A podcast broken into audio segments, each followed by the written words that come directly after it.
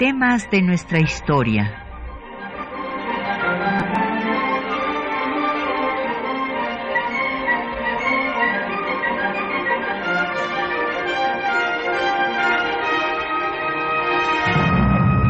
Un espacio que difunde el conocimiento del pasado para comprender nuestro presente. Programa a cargo de la maestra Patricia Galeana.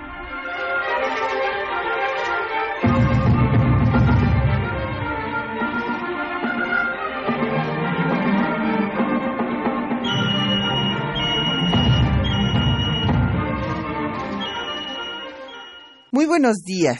Hoy, bueno, pues vamos a dedicar nuestro programa, como ya se había estado anunciando por redes sociales, al tema del voto de la mujer en México que eh, emitió por primera vez en 1955, el 3 de julio. Y vamos a hablar de todo este proceso. Tenemos el gusto de que nos acompañe la doctora Enriqueta Tuñón, que es especialista en estos temas. Bienvenida, que tenía qué gusto de que estés aquí con nosotros. Muchas gracias por la invitación. Un gusto estar aquí contigo y con todo el auditorio de Radio Una. Y bueno, como cada viernes en temas de nuestra historia tenemos publicaciones para nuestros radioescuchas, les vamos a dar catálogos sobre el del Museo de la Mujer para que quienes no lo hayan visitado. Este es un museo universitario que depende de la Coordinación de Humanidades de nuestra máxima casa de estudios y está en la que fuera la casa de la antigua imprenta universitaria en Bolivia 17 en el centro histórico, justo a dos calles de la Plaza de Santo Domingo. Y además, para quienes no alcancen eh, los eh, catálogos del Museo de la Mujer, tenemos eh, una publicación reciente del Instituto Nacional de Estudios Históricos de las Revoluciones de México que habla sobre cómo surge el feminismo en Yucatán. Y pues el trabajo de la maestra Rita Cetina en el Instituto Literario de Niñas allá en Yucatán con este programa que ella estableció de tener un círculo literario, de sacar una revista que se llamó La Siempre Viva y de hacer un instituto para niñas. Esta es una obra de una colega eh, yucateca, Piedad Peniche Rivero. Entonces, llámenos, tenemos a su disposición, como siempre, los teléfonos de Radio UNAM, el 55 36 89 89, una alada sin costo que es el 01800 50 52 68 y también tenemos un correo de voz 56 23 32 81, la página electrónica eh, de Radio UNAM es www.radiounam.unam.mx, donde queda el programa en línea durante una semana, y el correo electrónico para que nos mande eh, sus comentarios es temas de nuestra historia arroba yahoo.com.mx y también este, nos puede seguir en redes sociales, en Twitter en arroba temas historia, en Facebook en eh, temas de nuestra historia UNAM. Y pues en cualquiera de estos medios con mucho gusto atenderemos sus preguntas y sus comentarios. Bueno, la doctora Enriqueta Tuñón eh, se formó en nuestra máxima casa de estudios, fuimos colegas de generación en historia y es investigadora eh, de tiempo completo del Instituto de Investigaciones eh, de Estudios Históricos, se llama, de Lina. Y es eh, especialista en el tema pues de las mujeres, del exilio español y tiene una obra que pues es un clásico para quienes quieran adentrarse en estos temas de por fin ya podemos elegir y ser electas, el sufragio femenino en México 1935-1953. Entonces, pues vamos a empezar a platicar de este tema. que tiene primero que nada, pues mucho gusto que te tengamos por acá. De Un gusto es para mí, Patricia. Muchas gracias por la invitación, de verdad, un, un gustazo estar otra vez aquí con ustedes.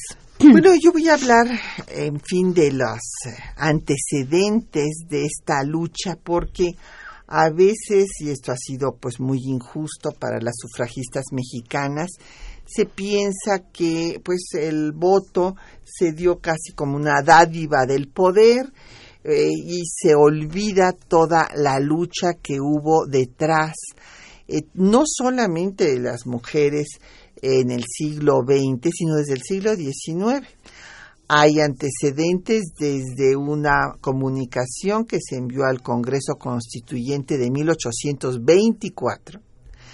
Hay otra con 86 firmas, que era más numerosa que la de 24, que llegó al Constituyente de 1856-57 y eh, bueno, cabe destacar que si bien en 24 no se tocó el tema, ni siquiera se mencionó que había llegado esa carta de unas mujeres de Zacatecas, en 56 57 sí hubo legisladores que defendieron a las mujeres, aunque obviamente pues fueron una minoría y pues no lograron eh, que su voz tuviera eco en las resoluciones del Congreso. Pero fueron Ignacio Ramírez, que habló de que había que emancipar a la mujer de su esclavitud. Eh, también José María Mata, que señaló que cómo era posible que si la mujer era el pilar de la familia no tuviera derechos políticos igual que el hombre. Y todas estas voces pues no eh, tuvieron ahí eco, pero la mujer siguió avanzando, sobre todo a partir de que se estableció la educación laica y que el Estado creó la primera escuela para la secundaria para señoritas al triunfo de la República por Juárez en 1869. Después a esta enseñanza eh, de las mujeres que ya podían tener estudios secundarios, no nada más la escuela elemental. pero eso no quiere decir que cuando se declarara inmediatamente los padres iban a mandarlas, porque todavía hasta la fecha, si hay mayor analfabetismo entre las mujeres es porque no las mandan a estudiar sus propios padres, no porque tengan dificultad para aprender a leer y escribir. Pero el hecho es que es interesante ver cómo se va dando este proceso, cómo se incorpora, por ejemplo, la pedagogía en el programa de estudios de la secundaria durante el gobierno de Lerdo de Tejada. Y esto va a hacer que las mujeres ya con acceso a la educación pues tengan una serie de elementos para seguir luchando por sus derechos, si bien lo habían hecho mujeres sin educación como las zaraperas de Puebla o las eh, cigarreras aquí en la Ciudad de México, ya con el acceso a la educación, pues van a venir una cantidad de revistas femeninas y feministas, de las cuales la más importante es eh, Violetas de la Náhuac de Laureana Wright, y después empezarán a entrar a la universidad. Y estas maestras normalistas, que será la primera profesión reconocida por la sociedad para eh, las mujeres, se convertirán en revolucionarias y en la Revolución Mexicana se organizarán y pedirán el voto. Sí, efectivamente, eh, es interesante lo que has explicado, cómo el, eh, desde el siglo XIX comenzó a haber demandas de este tipo, si bien fueron débiles, fueron poco numerosas, se van a hacer mucho más notorias a la hora de eh, la reunión del constituyente del 17. Eh, ahí ya va a destacar sobre todo la figura de Hermila Galindo, eh, que al ser secretaria de, de Venustiano Carranza va a solicitar al constituyente que modifiquen el artículo 34 de la Constitución para otorgar a las mujeres el derecho al voto. Es interesante que, que se ha manejado como que fue un otorgamiento del Estado mexicano. Sin embargo, eh, tú bien lo has mm, dicho en este momento, no podemos menospreciar, no podemos dejar a un lado el, la solicitud de mujeres en diferentes épocas de nuestra historia para que se les diera el derecho a votar y a ser votadas para puestos de elección popular. Eh, otro caso importante que también acabas de nombrar fue eh, la profesión, el, comenzar a, a trabajar fuera de la casa, ¿no? ese primer trabajo de maestras, eh, que al final era una extensión del trabajo doméstico. Al final era seguir educando, ya no a los hijos, pero sí a los hijos de otros pero bueno, los, los procesos así son. No podemos eh, pretender que los cambios se den radicalmente y hay que empezar pues poco a poco. Todavía hoy, en pleno siglo XXI, pues eh, eh, los, los trabajos fundamentales de las mujeres van a ser la educación, la enfermería, cuestiones que tienen que ver con, con, el, con la extensión del trabajo doméstico, ¿no? Bueno, afortunadamente ya tenemos en las ingenierías, en ingeniería informática, un número considerable de mujeres. Y en la Facultad de Derecho, por ejemplo, que era una carrera tradicionalmente de hombres, pues hace tiempo que tiene una mayoría de mujeres y si ya finalmente tuvieron la primera directora, o sea que, bueno, como se va avanzando poco a poco, pero pues hay, hay cambios.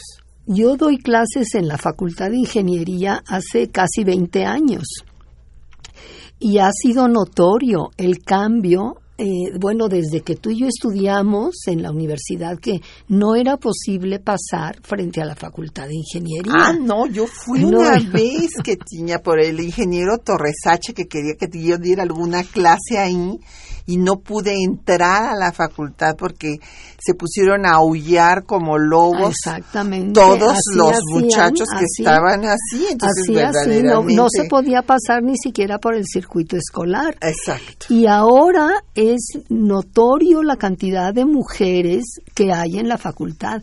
Y desde que yo doy clase ahí, te, te repito, hace casi 20 años, cada vez hay más mujeres estudiando ingeniería, ¿no? Sí, afortunadamente. Entonces, sí, las cosas van cambiando. Vamos avanzando, aunque todavía nos falte mucho.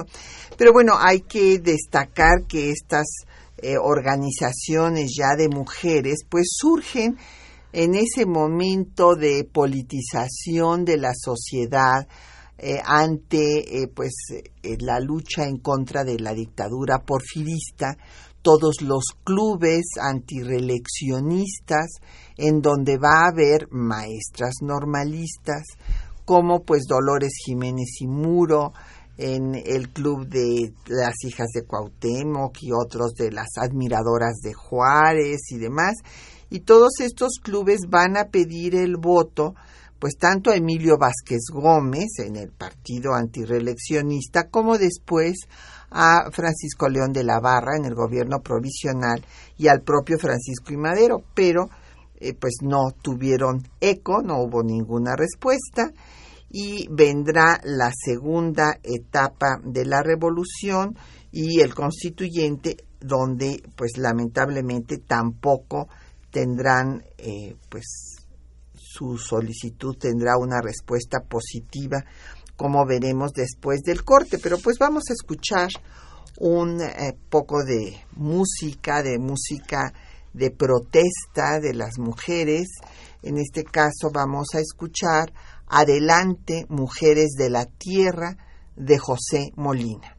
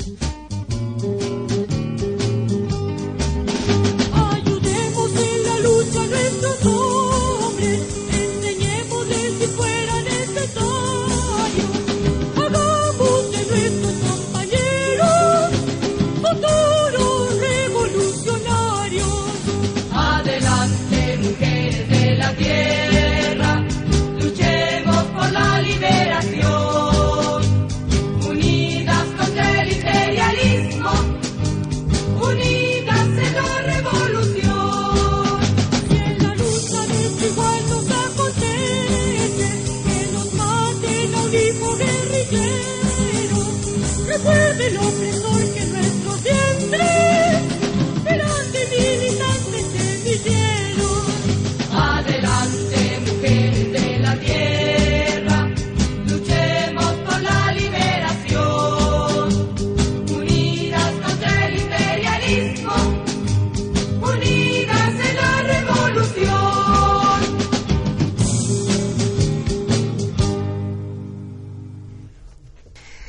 Constituyente de 17 solamente hubo dos legisladores de los 219 que componía el Congreso. Claro, no estaban siempre todos, evidentemente. Solo dos que cuando llegó la solicitud de Hermila Galindo, pues eh, dijeron que había que discutir el tema pero esos dos, uno de uno, uno sabemos que era el de Michoacán, representante de Michoacán, el otro ni siquiera quedó en actas, o sea, se menciona que dos dijeron que pues que se discutiera, ni siquiera lo tomaron eh, su nombre y todos los demás, en fin, echaron abajo la posibilidad de discutir el tema para ver si las mujeres deberían de tener derechos políticos o no. Ni siquiera discutir el tema. eso fue eso fue impresionante, ¿no? Dieron, eh, eh, como tú dices, pasaron a estos dos legisladores o constituyentes por, los dejaron a un lado y ellos decidieron que no, que no había ninguna solicitud de las mujeres para discutir el tema, que entonces, por lo tanto, pues no era necesario, no había no había eh, requerimientos al respecto. Pero sí había la claro solicitud de, Hermila y por eso es que estos dos diputados dijeron que se discutiera, pero el resto consideró que no había lugar a que se hiciera esto. Y no solamente había la solicitud de Hermila Galindo y con otras mujeres que solicitaban el sufragio, y además lo solicitaban a nivel municipal. Ni siquiera lo, solicitaron a nivel federal, pero hubo también una solicitud de Inés Malváez para decirles a los diputados constituyentes que no se le concediera el voto a las mujeres con el argumento, que ese va a ser un argumento que va a pesar desde este momento hasta que Cárdenas congele la iniciativa de reformar al artículo 34 de la Constitución. El argumento de que era darle el voto a la Iglesia, que era eh, quien controlaba a las mujeres desde el púlpito y el confesionario. Entonces, esto, pues, en fin, va, va a ser una razón porque algunas eh, personas me han preguntado alguna vez cuando he participado en el Congreso, bueno, ¿por qué se demoró tanto en México la situación? Porque, bueno, hay que recordar que en el inicio de la década de los 20, es más, antes de los 20, ya en Uruguay se había dado la medida, si bien se derogó. Pero en Ecuador en 1929 se otorga el voto, es el primer país en América Latina en otorgarlo. Entonces, sí, bueno, ¿cómo es posible que México, que había ido a la vanguardia en abolición de la esclavitud, en establecimiento de la libertad de cultos y la separación iglesia-estado, en el tema de eh, la abolición de la esclavitud fue pionero en todo el continente americano? En el tema de la libertad de cultos y separación iglesia-estado fue pionero en América Latina. Y en el tema de las mujeres, pues fue a la saga, fue de los últimos seis en América Latina que dio ese paso. Me parece que en gran medida se debió a ese miedo al voto conservador de las mujeres. Eh, eh, la laicidad del Estado mexicano ha sido muy importante en nuestro país. Y, claro, era, era muy arriesgado que las mujeres pudieran tener el derecho al voto eh, porque se podía dar una marcha atrás. Eh, el voto conservador de las mujeres no solo se ha dado, eh, se, se, temía en México, se ha dado en otros países.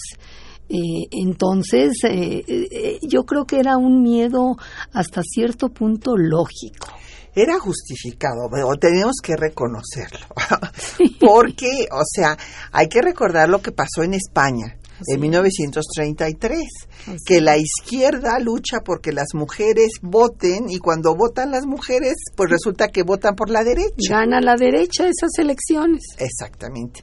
Entonces, bueno, pues sí, había este miedo que sí era justificado y bueno, pues el tema capital, como decía nuestro maestro Ernesto Lemoine, de la historia política de México ha sido la relación Iglesia-Estado.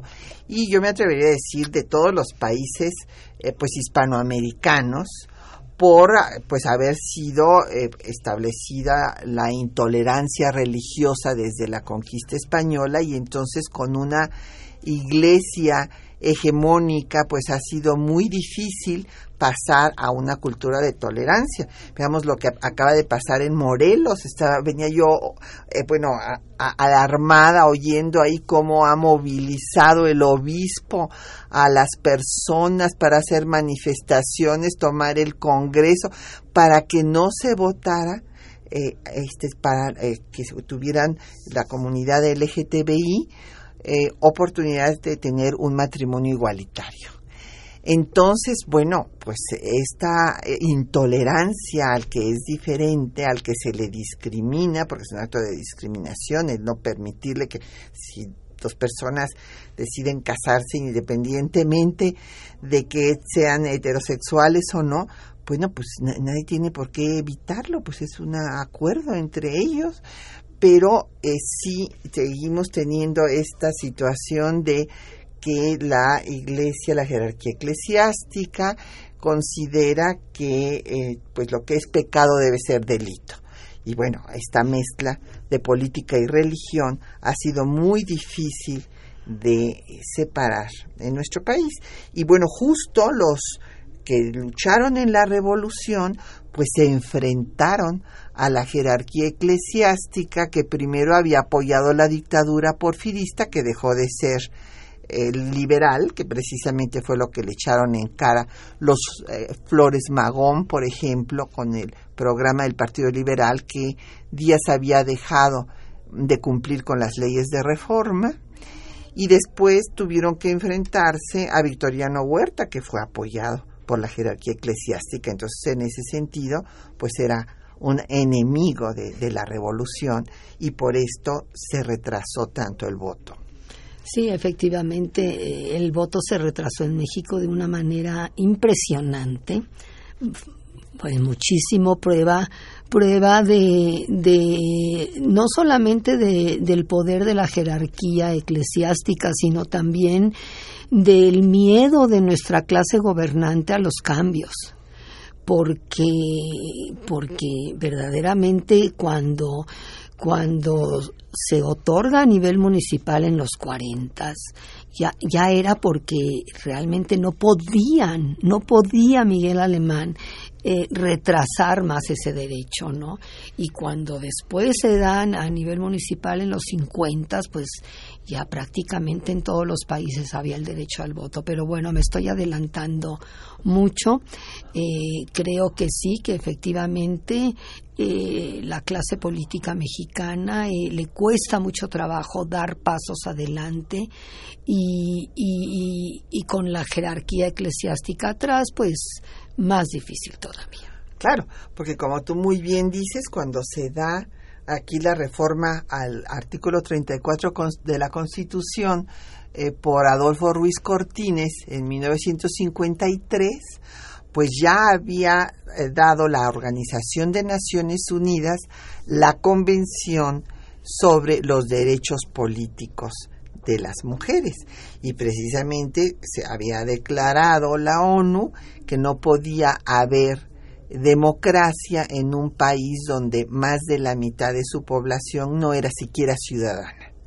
Entonces, bueno, ya cuando lo dan es porque no les queda otra, porque ya están quedando mal a nivel internacional, ¿no? Eso es. Pero bueno, pero antes tenemos que hacer un reconocimiento de todas las sufragistas mexicanas.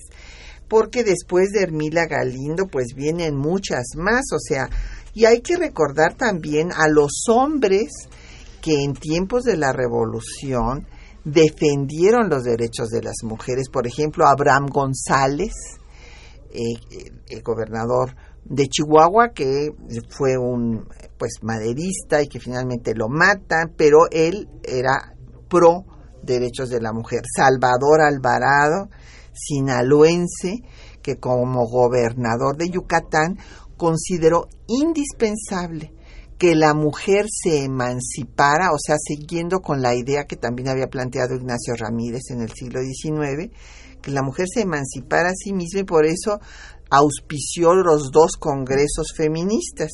Y hay que recordar que en el primero todavía no había consenso en muchas medidas de vanguardia. Es más, fue un escándalo cuando Hermila habló, sugirió de que, que hubiera lo que hoy llamamos educación sexual y bueno, fue un escándalo, entonces por eso Salvador Alvarado un poco decepcionado del resultado de ese primer congreso a donde él había dado todas las facilidades para que fueran todas las maestras de Yucatán, pues hizo un segundo congreso para que pues se dieran unos pasos más adelante. Efectivamente, esos dos congresos fueron un hito en la historia de, de las mujeres en México. Eh, me acuerdo que como para el primer congreso eh, se les daba a las maestras eh, el boleto para llegar a, Mérida y les daban viáticos y les daban les permitían ir a sus clases. O sea una serie de facilidades para que hubiera hubiera consenso y hubiera una mm, eh, resultados ¿no? en, el, en el Congreso. Y sí, fue una pena la división que hubo en el, en el Congreso y que se haya llegado a tan pocos resultados. ¿no? Pero bueno, de todas formas, eh, hay que reconocer el valor de Salvador, de Salvador Alvarado, eh, el, el el coraje que tuvo este hombre, eh, no solamente en su lucha en, favor de las mujeres, sino en su gobierno en particular, en, en otros temas, que logró unos grandes avances en el estado de Yucatán. Sin duda. Entonces, bueno, pues sí, hay veces que hemos encontrado hombres más feministas que algunas mujeres, como estos casos que hemos mencionado.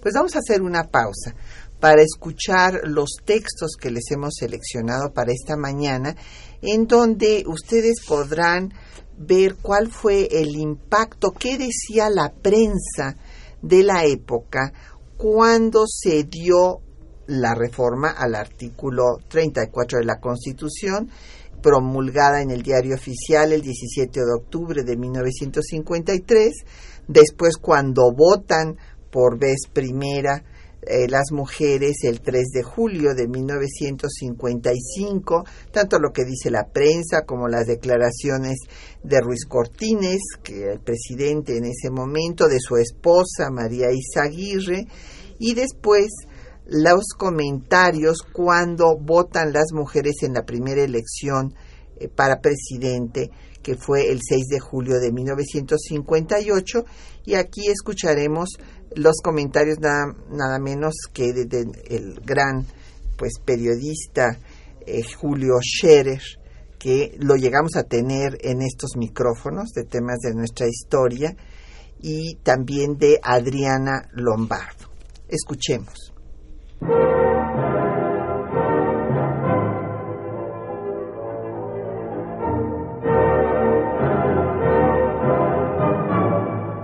Tras más de medio siglo de lucha política, el 17 de octubre de 1953 se publicó en el Diario Oficial de la Federación la reforma al artículo 34 de la Constitución para otorgar a las mexicanas el derecho al voto. Son ciudadanos de la República los varones y las mujeres que teniendo la calidad de mexicanos reúnan además los siguientes requisitos: haber cumplido 18 años siendo casados o 21 si no lo son y tener un modo honesto de vivir. El periódico Excelsior publicó entonces. Todas las mujeres de México, a partir de ayer, quedaron convertidas en ciudadanas con plenitud de derechos para todos los cargos de elección popular. Las mujeres acudieron por primera vez a las urnas el 3 de julio de 1955. Las reacciones de la opinión pública no se hicieron esperar. En el caso del periódico Excelsior, en su edición del 4 de julio, a ocho columnas informaba dio nueva vida a las urnas presencia de las mujeres. El espectáculo fue inusitado, mujeres llevando en brazos a sus hijos en compañía de sus esposos. En la nota dedicada a este episodio, la reportera Ana Salado Álvarez de Excelsior relató. Lo mismo la dama de Alcurnia que la humilde criada analfabeta fueron a emitir sus votos. Las mujeres convertidas por primera vez en auténticas ciudadanas votaron ayer en las elecciones para diputados ordenada y calladamente con gran entusiasmo. Mezcladas entre el pueblo votaron las aristócratas, las ricas y las pobres, las cultas y las ignorantes, las madres de familia y las chicas que trabajan, religiosas con hábito y aquellas que contaron y confesaron haber cumplido los 21 años de edad emitieron su voto. Sofía Valle, mujer de gran cultura, maestra que luchó por obtener los derechos para las mujeres, expresa que después de votar siente haber cumplido con un deber. Quisiera que el partido por el que votó gobernase para dar todas las libertades humanas, porque éstas, agrega, incluye la libertad de cultos, de enseñanza, de expresión. Por su parte, el encabezado del diario Novedades señaló Elecciones reñidas pero sin sangre y con fuerte fisonomía feminista. El diario definió esa elección como la más copiosa votación en la historia política de México. Según la crónica de María Luisa Adame del diario Novedades, las mujeres fueron a las urnas por curiosidad, por la novedad de votar por primera vez y por la esperanza de decidir en la elección. Tras emitir su voto, el presidente Adolfo Ruiz Cortines fue cuestionado sobre su opinión de la participación femenina en las elecciones. Esta fue su respuesta. En la vida política de la patria, este es un momento histórico. La mujer está demostrando una concepción clara de la responsabilidad que asume en su plena función ciudadana. Por su parte, la primera dama, María Dolores Izaguirre, declaró Estoy segura de que las mujeres de México tenemos conciencia de las responsabilidades que hemos adquirido al asumir funciones políticas, sociales y económicas con que nos ha investido la ley, al concedernos plenitud de derechos igual que al hombre. Deseo fervientemente que esta fecha sea para bien de México. Fue hasta el domingo 6 de julio de 1958 que las mexicanas emitieron por primera vez su voto en unas elecciones presidenciales. En su portada de la edición del 7 de julio, el periódico Excelsior declaró Sin distinción de clases, del brazo de sus maridos o con hijos a cuestas, en los aristocráticos barrios o en los populosos distritos, las mujeres acudieron a las urnas electorales. Su presencia mantuvo a distancia a los guardianes del orden, militares y civiles, y dio a la reunión electoral un carácter de tertulia y de familiaridad inusitadas. El entonces reportero de Excelsior, Julio Scherer, señalaba en su nota Las mujeres mexicanas votaron ayer por vez primera en una elección presidencial se confundieron con los hombres, y en una jornada que pasará a la historia política del país, acudieron a las casillas impulsadas por este anhelo. Sufragar contra la corrupción sindical y por un mejor nivel de vida económico y social. Trágica desigualdad que se advirtió en las zonas humildes, después de observar la votación en Lomas de Chapultepec, en Jardines del Pedregal de San Ángel, allá en las zonas oscuras de la metrópoli, las mujeres arrastraban su pobreza hasta la casilla electoral, muchas de ellas rodeadas de criaturas que no podían dejar sin el cuidado de un adulto. En esa ocasión, Adriana Lombardo, hija de Vicente Lombardo Toledano, declaró Todavía tenemos un gran atraso o existen muchos prejuicios que primero hay que vencer. Esto no podrá realizarse si no se logra la incorporación económica, política y social de la mujer mexicana en la vida de nuestro país.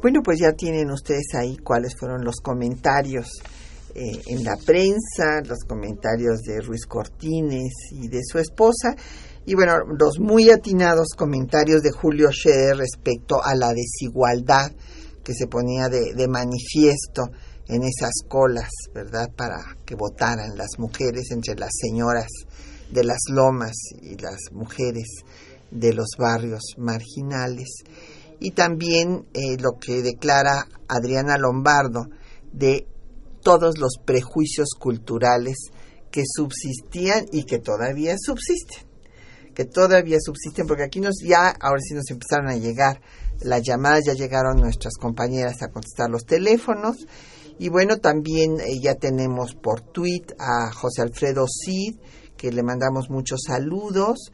Y en efecto, él nos recuerda sobre Olimpia de Gouges. Sí, esta dramaturga francesa eh, fue la que eh, redactó los derechos de las mujeres y las ciudadanas en plena Revolución Francesa en 1793 y ella eh, dijo que así como las mujeres luchaban en la revolución y este, inclusive eran llevadas al patíbulo cuando se oponían a la misma, pues si tenían estas eh, represalias por su actuación, o sea, tenían eh, sanciones por los revolucionarios, pero también tenían que tener derechos de la toma de decisiones. Sin embargo, pues los propios compañeros jacobinos eh, de Olimpia no la apoyaron y no solo eso, sino que en efecto Olimpia de Bush murió en el patíbulo. Eh, don Jorge Virgilio de Coyoacán, eh, pues dice que él es de la generación 54 de derecho y que tuvo cinco compañeras y que nunca las discriminaron, que por lo tanto no se puede generalizar. No, don Jorge, pues si nosotros estamos inclusive destacando los casos de los hombres feministas, que también los hay, y muy destacados, como los que hemos mencionado, Ignacio Ramírez en el siglo XIX, Salvador Alvarado en Yucatán, este, en el triunfo de la Revolución Constitucionalista. Siempre hay excepciones a la regla, pero estamos hablando aquí la, la doctora Enriqueta Tuñón y una servidora de que no nos podíamos acercar a la Facultad de Ingeniería. Y bueno, pues yo le puedo decir que eh, hay otras discriminaciones que yo misma sufrí. Por ejemplo, estaba dando clases de historia en la Universidad Motolinía cuando estaba esperando a mi primer hijo y la directora decidió pues pedirme la renuncia porque no le parecía que una mujer embarazada estuviera dando clases. O sea, porque le parecía poco estético. Esa fue lo que lo que me dijo. La figura y que era un mal ejemplo para las niñas. Le digo, al contrario, es, un, es, un, buen ejemplo. Eh, la, la vida no termina en la maternidad. Es un privilegio ser madre cuando uno quiere serlo. No es obligatorio tampoco. Pero bueno, después me tuvieron que pedir una disculpa porque le dije, ¿sabe qué? Que no renuncio y a ver, a ver, a ver, qué, a ver cómo... Y bueno, todavía en la Cancillería mexicana, cuando era yo directora del archivo y después de la Academia Diplomática, llegábamos a estar en una reunión y resulta que el moderador, habíamos cuatro mujeres, eh, la embajadora Sandra Fuentes Verain, eh, la embajadora Moreno Toscano, eh, María Elena Cardero y una servidora, y cuando nos daban la palabra a nosotros, el moderador decía María Elena, Sandra, Patricia. Ah, pero si levantaba la mano uno de los hombres, entonces era señor embajador, señor cónsul, o sea, que discriminaciones han subsistido y subsisten todavía lamentablemente hasta la fecha. León David Casas de la Venustiano Carranza dice que bueno, pues que ha sido positiva la participación de la mujer en la política. Sí, pues evidente, indispensable. Mm, claro.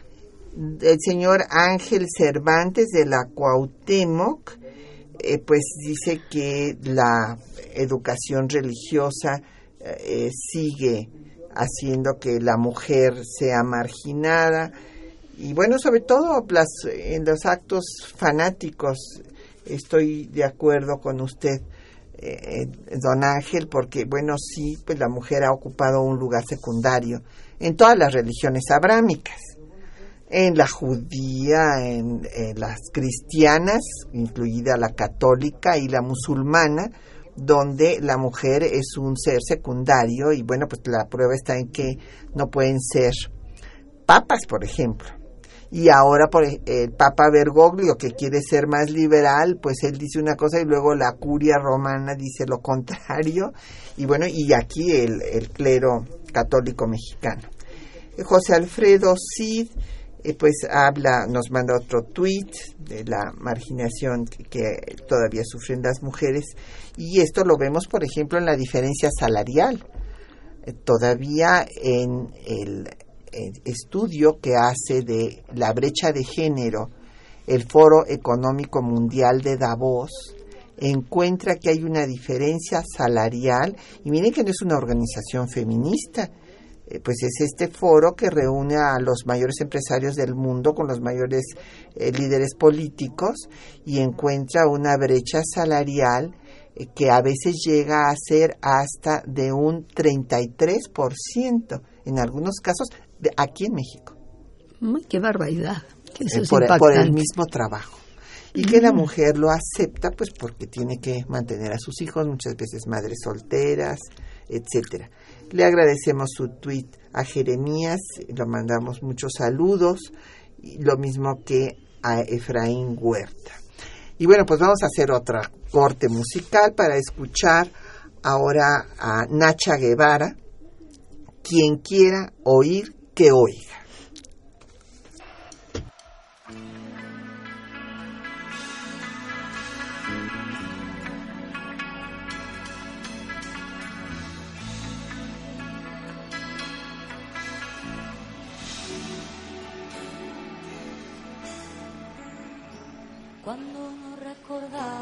lo que nos pasa, nos puede suceder la misma cosa.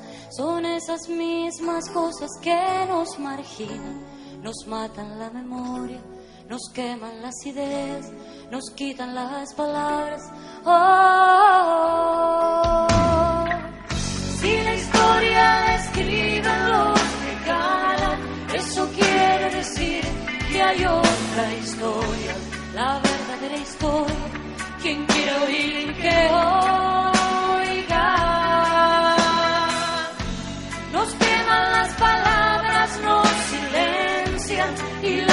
La gente se oirá siempre. Inútil es matar, la muerte prueba que la vida existe.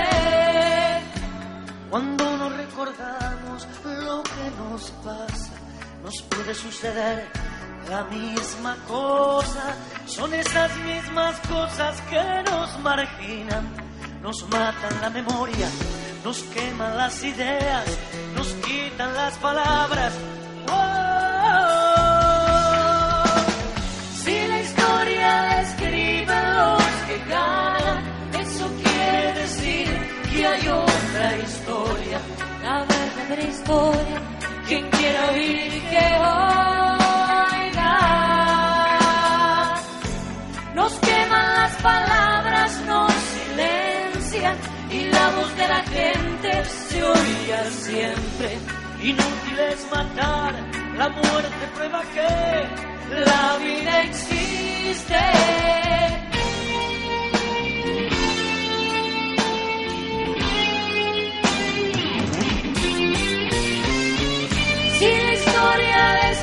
los que ganan, eso quiere decir que hay otra historia, la verdadera historia.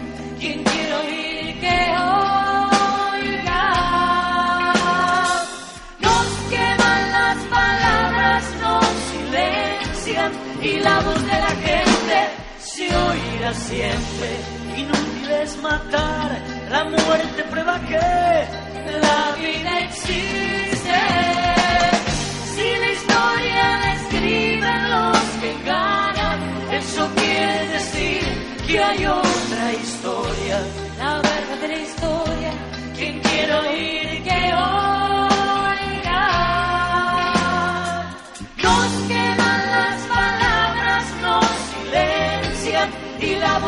Gente se siempre. Inútil es matar, la muerte prueba que la vida existe.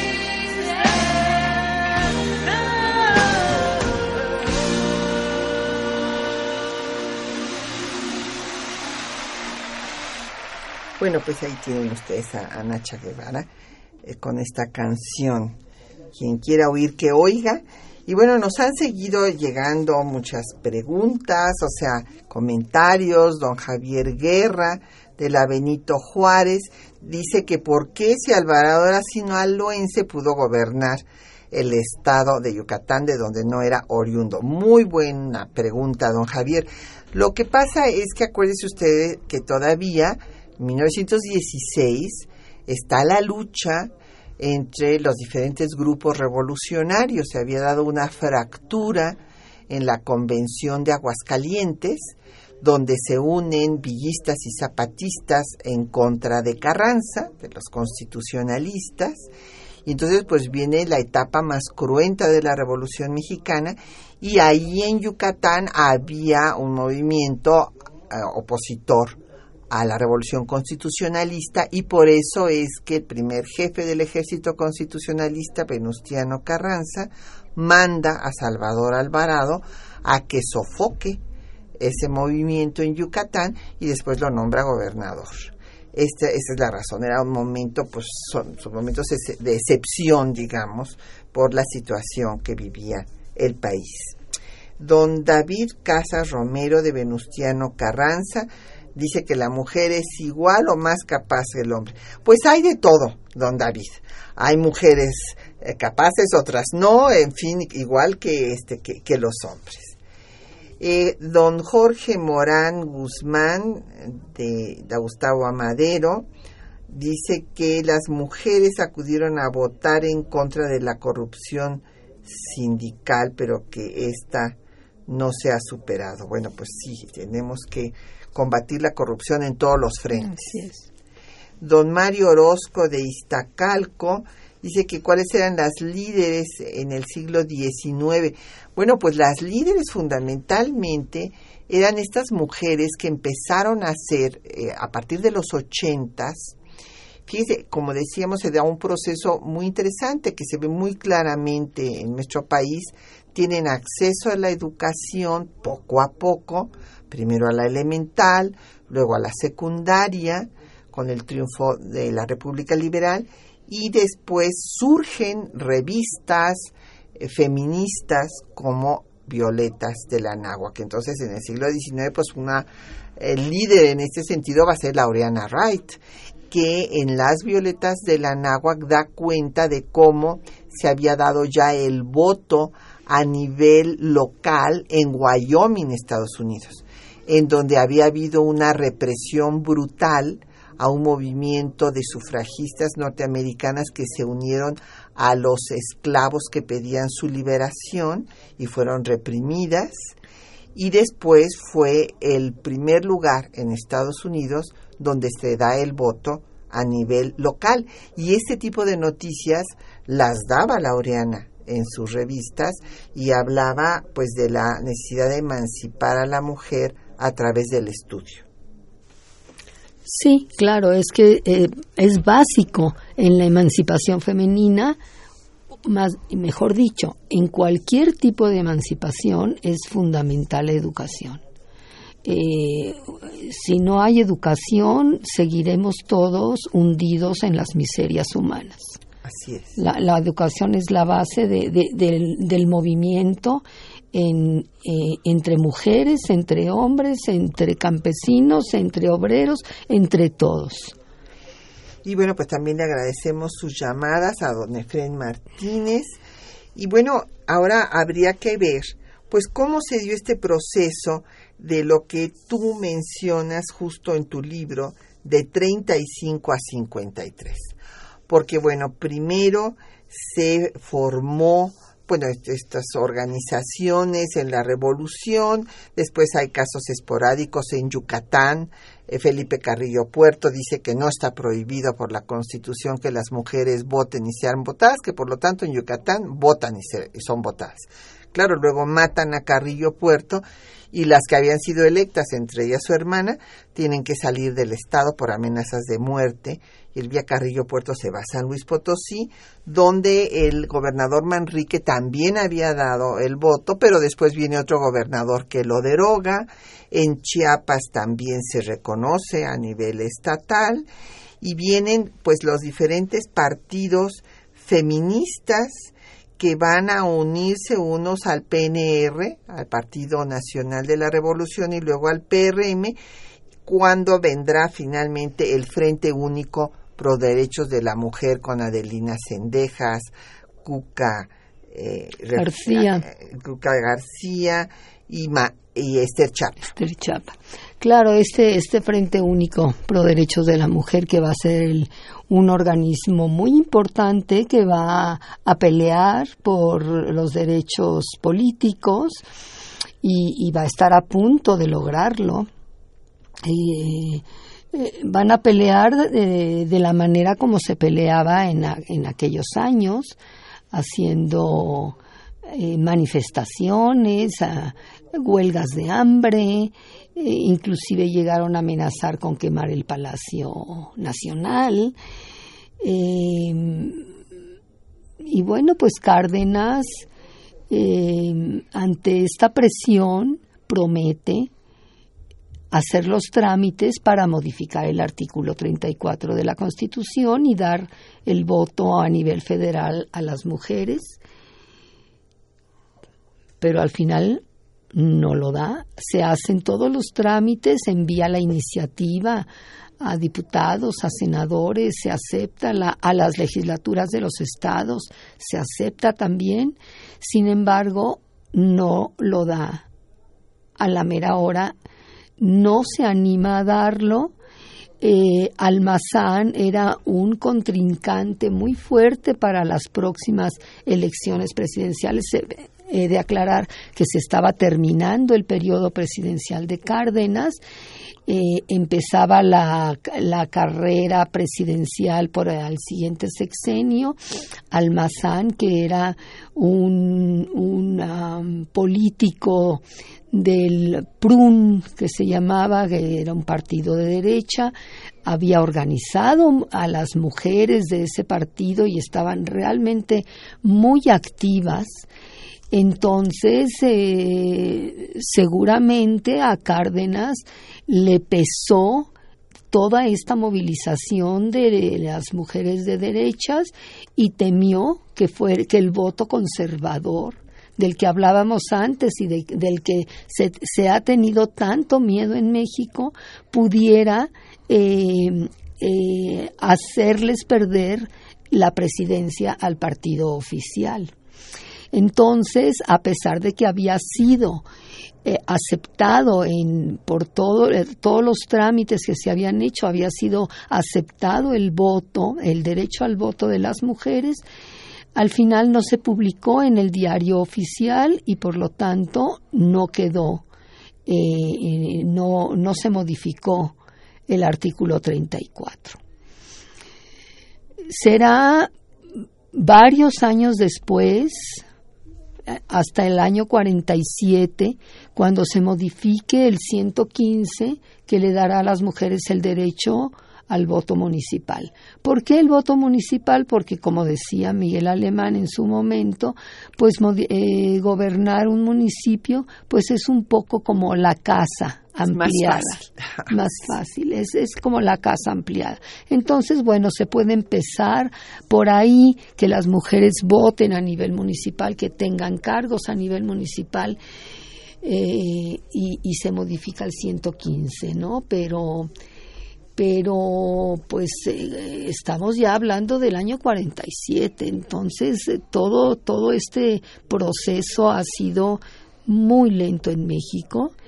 Eh, tendrían que pasar otros años, otros seis años, para que Ruiz Cortines haga los trámites y se modifique a nivel federal el artículo que daría a las mujeres el derecho a votar y también a ser electas en puestos de elección popular, ¿no? Así es, y bueno, pues mientras tanto Esther Chapa, con una gran perseverancia, cada vez que había una nueva legislatura, llevaba su carta para exigir que se promulgara la reforma al artículo 34 constitucional que había sido aprobada por la mayoría de las legislaturas de los estados antes de que terminara el gobierno de Lázaro Cárdenas. Y muchas de ellas se incorporaron primero al PNR y luego al PRM para que no se pensara que eran mochas, decían que ni eran mochas ni eran comunistas, sino que su compromiso estaba con la revolución. Pero bueno, este el movimiento sufragista llegó a tener hasta 800 organizaciones a todo lo largo y ancho del país, o sea, fue un movimiento muy importante. Y por eso es que hay que recordarlo, reconocerlo y ver que, bueno, finalmente cuando se da esta reforma y votan las mujeres, pues se elige a cuatro eh, legisladoras. Ya había habido una en elecciones extraordinarias antes, en 54, Aurora Jiménez por Baja California, que por cierto hizo muy buen papel porque solamente eh, pues ella entró como suplente porque su marido se había ido de presidente municipal y el, y el suplente de su marido no había podido ocupar la curul. Y entonces ella entra y en los cuatro meses que está eh, pues pasa cuatro veces a tribuna y defiende pues a, los niños en situación de calle para que no se les penalice con sanciones, sino que se les eduque, en fin, tiene una actitud muy positiva y después van a ser elegidas en 55 Albertina Ezeta por el Estado de México, Margarita García Flores por Nuevo León y eh, Guadalupe Ursúa por Jalisco y Marcelina Galindo por Chiapas. Pero pues ya se nos acabó el tiempo. Ha sido un gusto que nos acompañe la doctora Enriqueta Muchas gracias por la invitación. Y agradecemos a nuestros compañeros que hacen posible este programa. Estuvo Quetzalín eh, Becerril en la producción, Erlinda Franco en los teléfonos con el apoyo de Felipe Guerra y tuvimos el gusto de que nos acompañara en eh, que tuviera hiciera posible el programa porque sin él no hay programa. Agustín Mulia muchísimas gracias. Y Patricia Galeana se despide hasta dentro de ocho días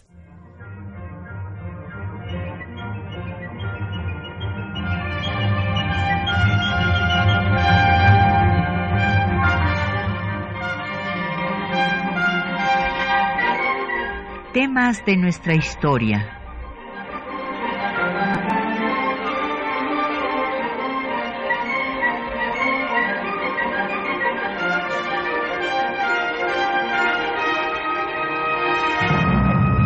Un espacio que difunde el conocimiento del pasado para comprender nuestro presente.